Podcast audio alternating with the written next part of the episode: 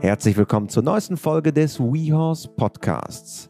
Mein Name ist Christian Kröber und heute haben wir einen der bekanntesten, wenn nicht sogar der berühmtesten Pferdesportfotografen zu Gast. Seit knapp 40 Jahren porträtiert und fotografiert Jacques Toffi die Pferdewelt und ihre Persönlichkeiten auf der Suche nach dem ganz besonderen Bild. Ich habe ihn getroffen, unweit seiner fotografischen Heimat. Das ist der Hamburger Derby Park in Kleinflottbek, dort, wo in Non-Corona-Zeiten alljährlich das deutsche Spring- und Dressur-Derby stattfindet. Bevor es losgeht, darf ich dich aber noch auf einen ganz besonderen neuen WeHorse Online-Kurs hinweisen. Gemeinsam mit der Trainerin Laura Nettelbeck aus Schleswig-Holstein haben wir einen Kurs entwickelt, der sich an all diejenigen richtet, die sich mit Angst vor dem Ausreiten und Geländereiten plagen. Wir zeigen dir mit vielen Übungen, wie du das Selbstvertrauen wiederfindest und vertrauensvoll mit deinem Pferd für mehr Sicherheit im Gelände kommunizierst. Der Kurs heißt Angst überwinden, Ausreiten endlich genießen. Von und mit Laura Nettelbeck für alle WeHorse-Nutzer ab sofort live. Viel Spaß damit und nun mit dem Interview mit Mr. Jacques Toffey. Hallo Jacques. Hallo Christian. Schön, dass du da bist bei uns im Podcast. Ich freue mich sehr.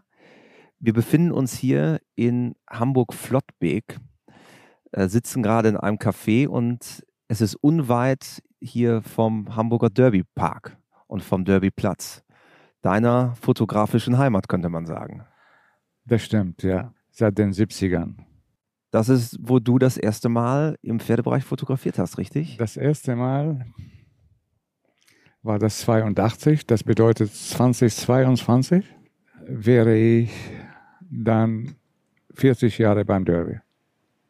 Das erste Mal, wie ich da war, durch meine Frau, die auch hier ritt als Kind im Flottbeck, in dem Verein, bin ich hingekommen und da bei diesem Turnier 1982 hat auch Achas vom Buchwald gewonnen. Damals mit Wendy und das habe ich nie vergessen. Ich war aber Amateurfotograf noch das erste Mal. Also du kamst damals mit deiner eigenen Kamera? Ja, ja, habe ich von der Tribüne aus fotografiert. Waren drei Fotografen, glaube ich, damals in, in, ähm, in der Bahn. Meistens Hamburger Abendblattfotografen oder Agenturfotografen, das war's. Mhm. Und da, das war quasi die Initialzündung dann für deine Karriere als Fotograf? Nein, das war nicht die Initialzündung, aber das war ein Thema von vielen, was mich damals interessiert hat. Nur wie ich angefangen habe, Pferdefotos zu machen, habe ich nicht gedacht, dass man von Fotos überhaupt leben kann. Äh, ich habe nur gemacht und irgendwann habe ich gemerkt, dass äh, jemand meine Bilder kaufen wollte und das war die Initialzündung. Habe ich gedacht, oh, Bilder kann man auch verkaufen, so ungefähr. Aber das war für mich nicht, keine Option damals, daraus einen Beruf zu machen. Das kam auf mich zu, so durch Zufall. Was war dein eigentlicher Plan? Mein eigentlicher Plan, mein Beruf, mein gelerntes äh, Beruf, meinen gelernten Beruf zu machen. Und das war Seefahrt, Nautik und, und da drin wollte ich auch arbeiten. Und, aber fotografiert habe ich immer gerne, sehr gerne, vor dem Studium, während des Studiums. Und irgendwann wurde das ein bisschen zu viel mit dem Hobby. Diese Passion ist mir über den Kopf gewachsen. Und wie ich gemerkt habe, dass man Bilder auch verkaufen kann, habe ich zugegriffen, habe ich von Anfang an versucht, etwas mehr daraus zu machen. Dabei am Anfang wollte ich nicht nur Pferdesport fotografieren. Ich dachte, das ist eine langweilige Sache. Habe ich einige andere Sachen auch gemacht, wie Fußball oder Bundesliga und äh, unter anderem war ich dabei, wie der Hamburger HSV auch Deutscher Meister geworden ist. Das ist ja im vorigen Jahrhundert. Das ist schon lange her. ja. Äh, dann habe ich Rallye fotografiert, Bootsrennen und, und äh, einiges mehr. Aber nach und nach wurde äh, die Nachfrage aus dem Pferdesport immer größer, so dass mir sehr schnell keine Zeit übrig geblieben ist für, für andere Tätigkeiten. Dann habe ich immer mehr Pferdesport gemacht, Pferdesport. Und dann habe ich gemerkt, ziemlich schnell, dass, dass das Thema sehr vielfältig ist und dass es nicht so schnell langweilig äh, wird, wie ich mir zuerst gedacht hatte. Ähm, die Vielfalt des Pferdesports, ob das Springen, Dressur, Vielseitigkeit, die olympischen Disziplinen, und dann kommt das andere, die Zucht, der Fahren, äh, Western, Polo, was ich immer gerne auch fotografiert habe. Übrigens weltweit habe ich Polo fotografiert. Ähm, da habe ich gemerkt, also als Fotograf kann man sich Menge entfalten in diesem Pferdesport. Dach, ein Dachbegriff für alles andere. Ja, das ist ein Dachbegriff für alles und äh, diese Vielfalt. Ja. Ist diese Vielfalt auch das, was dich bis heute fasziniert ja. in dem Pferdebereich? Ja. ja, das fasziniert mich. Aber wichtig ist für mich, dass das, was ich tue, auch gut ist. Also ich habe keine Lust auf Dressursport, wenn das nur Krücken gehen. Also wenn, ne? Ähm, oder wenn, ich mag gerne auch Fürzügelklasse fotografieren, aber wenn die Darstellung sehr schön ist. Ne? Das Kind, das Pony, Vater oder Mutter, die Location, wenn das schön ist und das Licht ist auch schön, dann mag ich das auch fotografieren. Also ich habe, dadurch, dass ich kein Pferdemann bin, habe ich keine Vorurteile. Was ich nicht mag, ist, wenn etwas, wenn ich etwas visuell nicht gut verarbeiten kann dann lasse ich die Finger davon. Also fotogen muss das sein, gepaart natürlich mit Klasse und Qualität und Ästhetik. Was macht für dich ein gutes Foto aus? die Frage wird sehr oft ähm, gestellt, besonders auch von ähm, Workshop-Teilnehmern. Ich habe bisher jedes Jahr ein, zwei, dreimal Workshops gemacht. Und die wollen immer wissen, ist das ein gutes Foto? Wann ist ein Foto gut? Und so. Kann ich dir in der Wahrheit nicht richtig sagen. Was macht einen guten Wein aus oder ein, ein, eine gute Speise aus? Und einfach gewisse Zutaten müssen schon da sein. Also die Qualität äh, muss da sein. Ähm, das Mindeste ist die Schärfe und die gute Belichtung. Aber alles ist das ja auch nicht, wiederum. Dann kommt der Inhalt, das Thema, was abgebildet ist, das Licht. Ähm, viele, es sind viele Faktoren wirklich am Ende. Und äh, die Emotion, die ein Foto packt, äh, ist sehr, sehr wichtig, besonders für den Konsumenten äh, dieser Fotografie. Für mich als Fotograf kann das von Bedeutung sein und dann zeigst du das jemand und sagt, oh, langweilig. Und dann merkst du plötzlich, ah, ähm, dein Standard oder dein, äh, du bist nicht der Standard aller Dinge, du bist nicht der Maßstab aller Dinge mit dem, was du selbst empfindest. Ja? Und über Geschmack lässt sich nicht streiten, bekanntlich. ja. Aber über Qualität schon. Ja. Also ist das Bild nicht scharf, dann ist das eben nicht scharf. Das ist Qualität, Eigenschaft ja. oder nicht gut belichtet, dann ist das eben überbelichtet oder unterbelichtet, dann ist das, das ist, das sind Fragen der Qualität und darüber lässt sich nicht streiten. Ist es am Ende aber auch das Gefühl, was ein Bild vermittelt? Dass man sagt, das ist wirklich ein Bild, was ich subjektiv dann schön finde? Ich finde, das Foto in erster Linie hat eine Aufgabe, ein bestimmt besten Moment des Lebens zu konservieren, festzuhalten. Nicht mehr und nicht weniger. Jedes, alles ist vergänglich und das ist nie, nie wiederholbar. Erstmal hältst du etwas damit fest. Das ist definitiv so. Ja? Eine Szenerie. Und wie diese Szenerie sein soll, das obliegt natürlich des Fotografen, ähm, was halte ich für wichtig? Ist das ein Moment, was, was ich denke, das muss die Welt festhalten oder nicht? Und ah, das ist so viel Philosophie in dieser Sache, dass es, wenn man damit anfängt, hört man nie, nie mehr auf. Das ist ja, äh, du kannst Musiker fragen, warum er musiziert oder warum ein Fotograf fotografiert. Warum musst du, musst du jetzt so ein Bild, äh, von dem, warum, warum musst du jetzt das fotografieren? Ja? Wie wirst du denn das alles erklären? Das ist alles so ein Gefühl drin. Ähm, schwer darüber zu reden. Es ist nicht einfach. Ich beschäftige mich natürlich sehr viel mit diesen Sachen, aber das ist für mich, das ist mit mir selbst, diese Auseinandersetzung. Und bist du dann auch ein Autodidakt, der sich das selber auch so diese ganzen technischen Dinge angeeignet hast? Weil du hast selber ja, gesagt, eigentlich sicher. kommst du eher so aus der Seefahrt. Hast du dich dann selber da reingefressen? Na gut, Themen? also ich habe gemalt als Kind schon sehr gut. Mein Bruder war ein sehr guter Maler, George. Und der hat mir einiges beigebracht und ich konnte sehr gut malen. Und irgendwann habe ich schon in der Schulzeit habe ich die erste Kamera bekommen und fing ich an, eben Momente festzuhalten. Ob das die Schulfreunde sind oder, oder die, die Klassenreise oder wie auch immer. So fängt das an.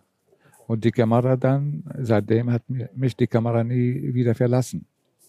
Ich gehe auch nirgendwo hin. Mich interessiert gar nichts, wenn ich nicht fotografieren kann. Also die Kamera das, ist eigentlich immer dabei. Wenn das nicht fotografiewürdig ist. Ja. ja dann würdest du niemals hinfahren quasi zu einem Turnier beispielsweise. Äh, nein, das interessiert mich nicht. Was soll ich beim Derby? Nur gucken und, und klatschen und, und genießen, wie die Pferde ein nach dem anderen Wahr runtergehen oder nicht. Ähm, nee, das würde mich nicht interessieren.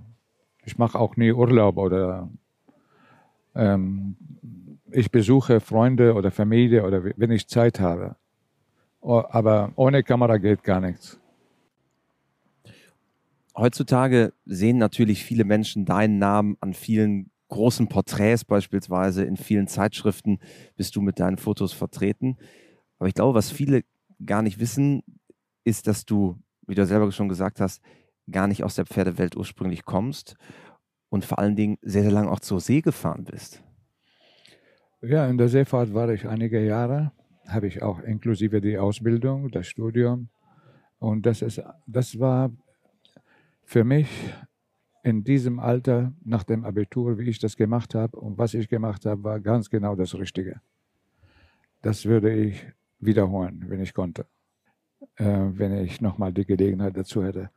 Aber das ist leider nicht mehr machbar. Aber in diesem Alter, wenn du zwischen 18 und 30 das, es gibt nichts Besseres als, als das. Besonders die Seefahrt von früher. Ich habe noch die Frachterzeit erlebt. Also die Containerschifffahrt habe ich nicht mehr erlebt. Wollte ich ja auch nicht. Das war keine Schifffahrt mehr für uns. Die Stückgutfrachter. Ja, die Stückgutfrachter, das ist ja. das richtige Wort. Denn das Schönste an der, an, der, an der Seefahrtzeit bekanntlich ist die Hafenliegezeit. Ja. Da kannst du alles ausgeben, was du auf See verdient hast. Ja. Und das ist das Schönste an der Seefahrt. Und mit der Containerschifffahrt und so, Hauruck, alles, äh, wo die Häfen weit weg von den Städten sind. Und ähm, das ist alles zu mechanisch alles geworden. Da, da ist kein, kein, kein Seefahrtsromantik. Die Seefahrtsromantik in den letzten Jahren habe ich noch mitgekriegt und abgesprungen. Ja. Du bist ursprünglich aus Syrien und bist dann quasi nach der Schule in die Seefahrt gegangen. Ja, also ich wuchs auf am Mittelmeer, direkt am Mittelmeer. Ähm, die Begegnung mit, äh, die, mit internationalen Flair war immer da und äh, die Schiffe lagen vor der Haustür so ungefähr. Und die, das ist auch so eine Stadt, nicht so groß wie Hamburg, aber alles lebt fast vom Hafen und von, von der Schifffahrt. Und äh, das, sind die, das ist die Verbindung. Allerdings ähm, was man vielleicht das zwischendurch sagen kann. Ich komme zwar aus Syrien, aber meine Eltern sind griechisch. Sie, sie waren früher Flüchtlinge und sie sind in Syrien gelandet. Das ist die Zeit aber vom, die Zeit des Ersten Weltkriegs, äh, die Konflikte Armenier, Türkei und christliche griechische Menschen, die in der Türkei gelebt haben. Ja, und so sind sie geflüchtet Richtung Syrien und Syrien hat uns aufgenommen. Also meine Eltern, mein, direkt meine Eltern noch, haben in Camps gelebt. Meine Mutter und mein Vater. In Syrien. Also Syrien hat Flüchtlinge aufgenommen, die aus der Türkei kamen. Mhm. Unglaublich aus heutiger Sicht. Griechische ne? und armenische ja. und christliche. Und gab es damals auch schon Kontakt zu Pferden oder war das damals nein, nein. gar nicht? Gar nichts mit Pferden. Unvorstellbar. Schifffahrt, ja, aber ja. keine See, Fische, ja, aber. Und wie ist es dann Hamburg geworden? Weil das ist ja dann für dich auch ein einschneidender Moment gute gewesen. Frage, Christian, das ist echt eine gute Frage, weil ich wollte nach dem Abitur raus, weg, raus und vielleicht die Welt sehen und erleben, eben was man als 18-Jähriger so für sich träumt. Aber meine Familie war dagegen, dass das nur einfach ein Raus ist. Das war so nach der Abiturprüfung. Da war das Ergebnis noch nicht raus. Da war ich schon auf ein Schiff engagiert. Gut, meine Familie kannte, kannte den Kapitän, ein griechischer Kapitän mit seinem eigenen Schiff und er fuhr auch im Mittelmeer rum, hat er mich gleich mitgenommen. Da war mein Abitur noch nicht raus. Und wie das Abiturergebnis rausgekommen war, lagen wir in Alexandria auf Rede. Und äh, das heißt, äh, geankert in dem Hafen. Und das Ergebnis kam damals aus Latakia per Nachricht kein Handy und kein GPS und kein Telefon. Per, per, Telegramm quasi, Mit, oder wie? Nicht mal Telegramm, sondern als Morsezeichen. Als Morsezeichen. Piep, piep, piep, piep, piep. Jacques hat das geschafft. Geschafft. und der Kapitän ruft mich von der Brücke runter zum Deck. Jacques, du hast dein Abitur geschafft. Also ich wollte weg, ja. raus. Aber für meine Familie war das nicht okay, nur so raus. Sagten, wenn du das machen willst, dann musst du das auch, dann sollst du, musst du nicht, sollst du vielleicht das richtig machen. Und dann haben wir gesucht nach Möglichkeiten und damals ähm, war mit der deutschen Schifffahrt, äh, äh, die Entwicklung der deutschen Schifffahrt war sehr, sehr positiv. Das sind nicht, wenn man bedenkt, nicht viele Jahre nach dem Zweiten Weltkrieg, 1970, wie ich nach Deutschland kam. Und die Schifffahrt war in in so einen Aufschwung. Wir hatten in Deutschland, in Hamburg, nicht Hamburg, in Deutschland, in Norddeutschland sieben Seefahrtsschulen gehabt, die alle voll waren. Die Werften haben gebaut ohne Ende. Man brauchte qualifizierte Arbeitskräfte ohne Ende.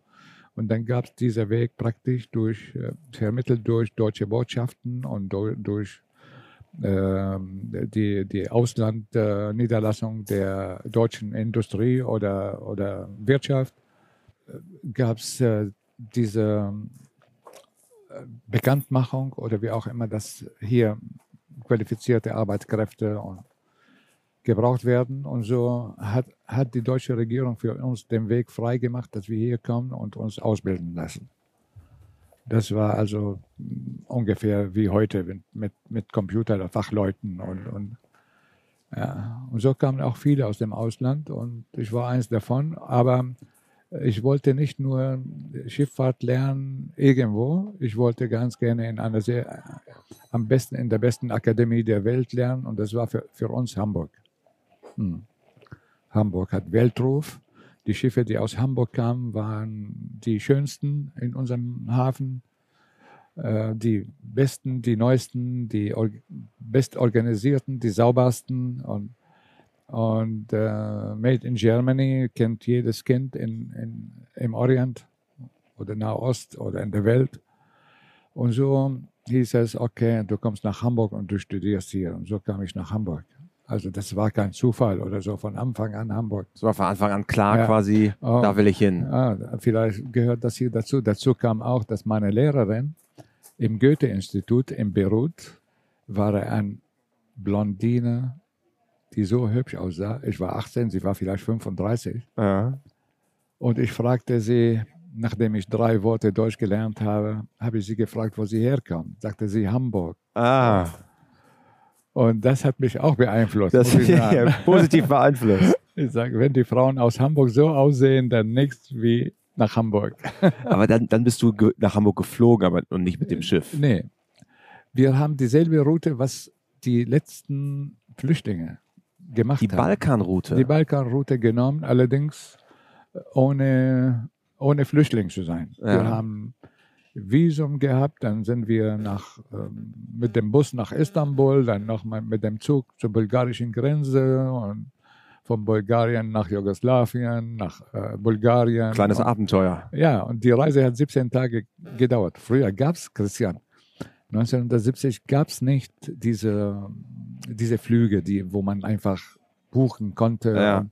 Für Pauschalreisen Ja. und, und so. ne? Das waren alle Linienflüge, äh, Lufthansa und so. Und so ein Flug hatte vielleicht damals 1000 Euro gekostet. Und das, das, das war äh, Unbezahlbar. Un, unbezahlbar für Ja. uns und für unsere Familien, ja, solche Preise. Also mussten wir zu Fuß kommen nach Deutschland mit Bahn und Bus und, Ja. alles Mögliche. 17 oder 18 Ja. Tage oder mehr sogar hat die Reise ge gebraucht. Ja.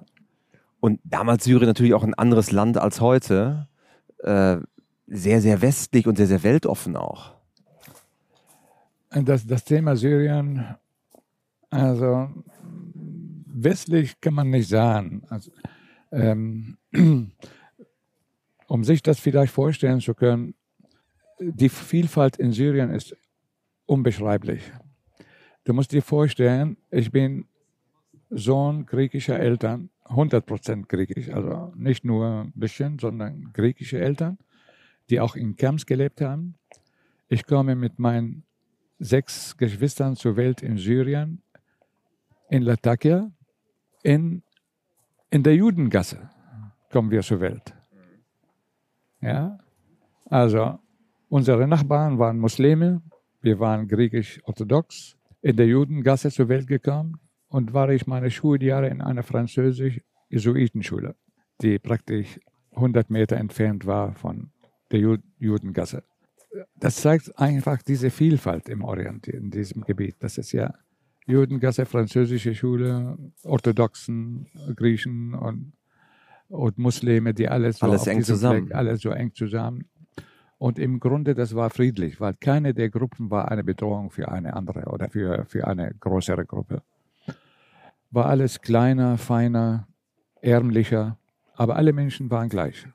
Alle, alle Leute haben dasselbe verdient jeden Monat, haben dieselben Kosten jeden Monat. Und ähm, es war friedliche Zeit, ja.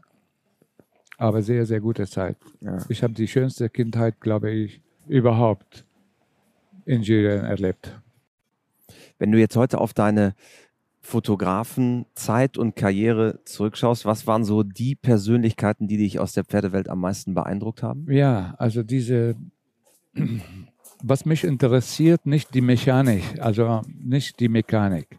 Ähm, der Pferdesport kann hässlich Mechanik sein. Also nicht der starke Trab hat mich interessiert und nicht der, äh, der 1,55 Ochser oder was weiß ich.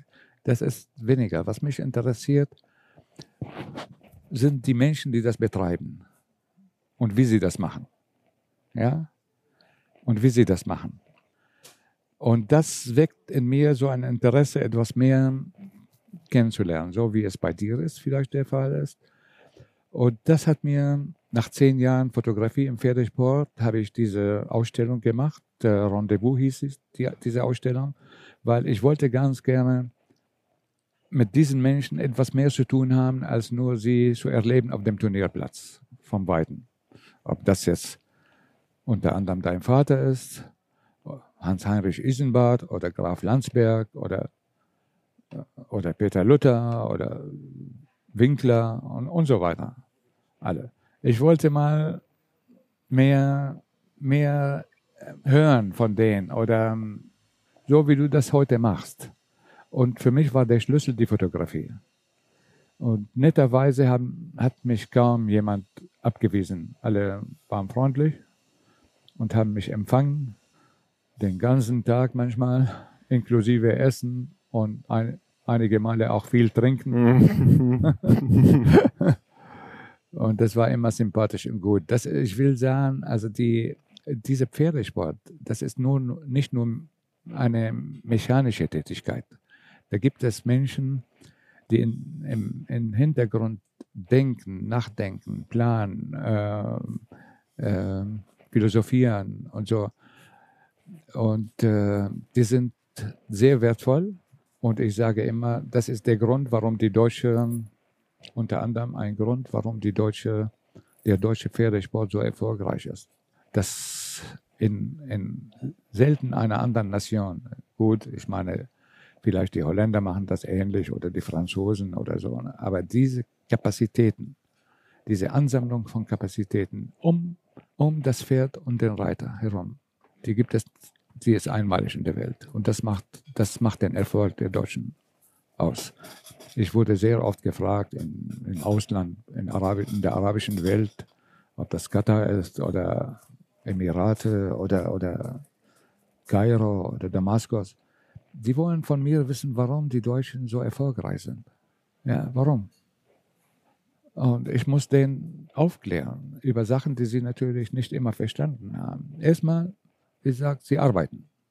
Also so ein, so ein Reiter wie Ludger oder Paul oder, oder Isabel oder Monika und viele, alle, alle, die wir kennen und weniger kennen, die arbeiten unheimlich hart.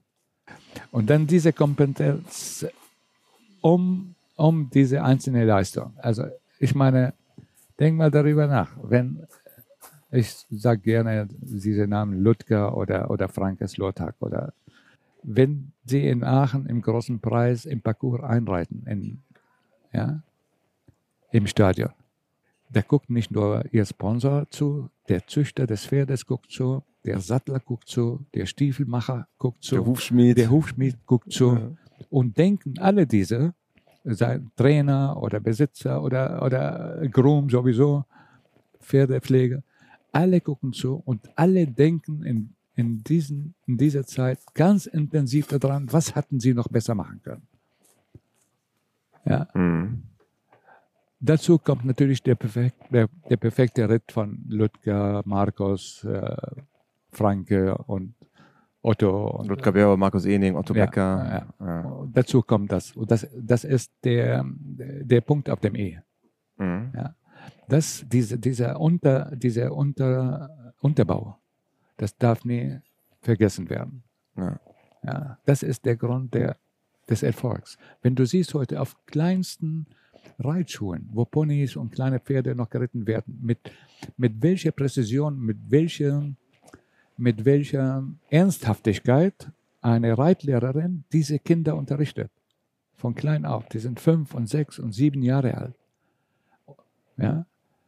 Mit welcher Ernsthaftigkeit diese Kinder unterrichtet werden, mit, dieser, mit welcher Gewissen, Gewissenheit, ähm, also dieses Gewissen des, des Lernen, des Übertragen vom Wissen, also, das äh, getrieben wird. Das ist natürlich wiederum diese, äh, sehr deutsch. Ne? Aber ja. das sind die Gründe für den Erfolg. Und ist es auch genau das, was du gerne mit deinen Fotos einfängst? Also diese Leidenschaft, diese Präzision und auch diese Details? Ich habe natürlich in Deutschland nicht alles gelernt, aber vieles gelernt. Und, und weil ich ein Bewunderer von, von diesen Tugenden bin, von Anfang an, wie ich, diese Tugenden wie Ge Gewissenhaft, Ehrlichkeit, Qualität äh, äh und, und äh, Fleiß und so, habe ich versucht natürlich, das in meinem Beruf, im Beruf äh, aufzunehmen. Wie ich das, wie ich das gemacht habe, war also relativ deutsch, so dass meine deutsche Frau manchmal mich beschimpft hat, Katharina, und sagte, du bist schlimmer als, als die Deutschen. ja, ich lege Wert also auf, ähm, ich betreibe das am Ende doch lockerer als meine Kollegen. Also das sieht so aus, als Jacques überhaupt nicht tut, aber das ist nicht die Wahrheit. Ja, nur, nur dieses Tun und dieses Machen, das das sieht bei mir anders aus. Nun hast du ja mit allen großen Persönlichkeiten der Pferdewelt zusammengearbeitet. Gab es auch witzige Situationen eigentlich oder Dinge, die dann mal gar nicht liefen, wo man so jetzt so in der Retrospektive, Retrospektive sagt, Mensch, das war schon irgendwie auch eine, eine witzige Situation? Ich habe wunderbare Situationen gehabt. Gut mit George Teodorescu ist Rumäne. Der ja. ist auch orthodox wie ich. Ne? Und Griechenland, Rumänen, das ist ne? nah beieinander. Ne? Ziemlich byzantisch alles, ne? nah mhm. beieinander. Aber ich bin in Syrien aufgewachsen. Der war etwas in Rumänien, bevor er sich hier niedergelassen hat. Wir haben uns manchmal über die Küche gestritten. Also unsere Küche sollte besser sein als seine. Und der wollte das nie wahrhaben. Und ich weiß, wie, wie ich, ich war sehr oft bei ihm, dem Hof. Die ersten Erfolgsjahre Monika, die seine Tochter? Äh, ja, die, die, ist, die wäre auch wirklich super Fotografin geworden, die Monika einmal zwischendurch so gesagt. Ne? Sie hat so ein gutes Auge, Monika. Und wenn ich wirklich, wirklich wissen will, ob ein Foto gut gelungen ist oder nicht, muss ich Monika, muss Monika sagen, ja, das ist ein gutes Foto. Sie ist, das, das weiß man auch von ihr nicht. Sie hat ein sehr gutes Auge und eine Art ähm, zu beschreiben, die, die nicht noch einmal gibt. So präzise, direkt und kurz. Verdammt kurz. Ja. Das ist zwischendurch zu Monika, die jetzt, glaube ich, in, in, in diesen Sekunden oder Minuten in Tokio landet. Genau, als äh, Dressur-Nationaltrainerin. Ohne mich. Aber so ist das. Wo waren wir stehen geblieben? Diese, Situation. So also am Ende waren, haben wir so viel gegessen. Also ich kam dorthin, um mit ihm diesen Fototermin zu machen. Ich ja. wollte ihn fotografieren, persönlich. Schwarz-Weiß, analog, mit Hasselblatt. Habe ich Licht, Hintergründe, alles. Aber das hat wirklich verdammt sehr lange gedauert, bis wir angefangen haben zu fotografieren. Und zwischendurch gegessen, etwas fotografiert, dann getrunken. Ich glaube, wir waren, wir waren besoffen am Ende. Und wenn man die Fotos sieht, die, die wir gemacht haben, konnte man das ahnen, so ein bisschen, dass wir etwas abwesend waren. das war mit George Theodoresco äh, war immer besonders, ja. Da können ja auch besondere Freundschaften daraus ja, entstehen, aus ja, sowas. Ja, ja, das ist schon das ist so. Das, das war besonders. Mhm. Lieber Jacques, im WeHouse Podcast haben wir auch die sogenannten vier klassischen WeHouse-Fragen, die jeder Podcast-Gast von mir gestellt bekommt. Die kommen jetzt auch für dich. Und Frage Nummer eins, die ich an dich habe, ist: Hast du ein Motto, nach dem du lebst? Gut sein. Gut sein. Ja. Kurz und gut. Ja, unter ja. den Ne? Ich mag nicht, wenn diese Vorstellung, ja, der Beste zu sein oder so. Ne? Möchte ich ja auch nicht. Ich müsste einer der Besten sein. Ist in Ordnung. Das reicht mir. Ja. Dann Frage Nummer zwei. Gibt es einen Menschen, der dich vielleicht auch im Hinblick auf die Pferde besonders geprägt hat? Ja, vielleicht meine Frau, Katharina. Das, sie war der Grund, warum ich ja hier gelandet bin, wo ich heute bin. Dass du quasi in Hamburg geblieben bist in Hamburg geblieben bin, dass ich zum Derby auch mit ihr gegangen bin oder zum Polo oder zum, nach Schönefeld zur Vielseitigkeit. Sonst wäre ich nie auf die Idee gekommen, das zu machen. Und sie hat mich auch unterstützt, sehr unterstützt dabei, Fotograf zu werden, Vollzeitfotograf. Ja. Dann Frage Nummer drei, wenn du Reitern bzw. Pferdemenschen eine Sache im Umgang mit ihren Pferden auf den Weg geben könntest, was wäre es? Fairness natürlich, Ruhe, Ruhe und Zeit. Zeit. Viele Menschen haben heute keine Zeit. Sie haben nur Dollaraugen, äh, Dollar in den Augen. Wie sagt man, Dollarnoten? Ja, Dollar in den, in den Augen. Augen, ja. Und sie wollen, sie wollen das Geschäft machen. Das Geschäft, immer das Geschäft. Ja, es geht nicht nur um das Geschäft. Ja. Und dann vervollständige bitte noch diesen Satz. Pferde sind für mich. Wunderbare Lebewesen. Ängstlich, dumm, aber für die, für die Welt unverzichtbar, besonders für die, für die Geschichte dieser Erde, dieser Welt waren sie unverzichtbare Begleiter. Ja, Weggefährten, Begleiter. Ja. Lieber Jacques, es hat sehr viel Spaß gemacht, ähm, deine Sicht auf die Welt zu hören und auch, auch deine Geschichte, wie du äh, zu dem ja auch geworden bist, was du heute bist, als großartiger Fotograf und äh, Persönlichkeit der Szene. Also vielen lieben Dank. Es hat mir sehr viel Spaß gemacht und schön, dass du da warst im Bujos Podcast. Danke, Christian. Danke. Gerne.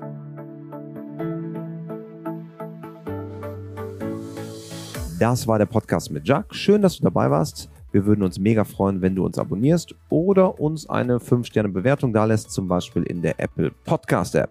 Danke dir und bis bald.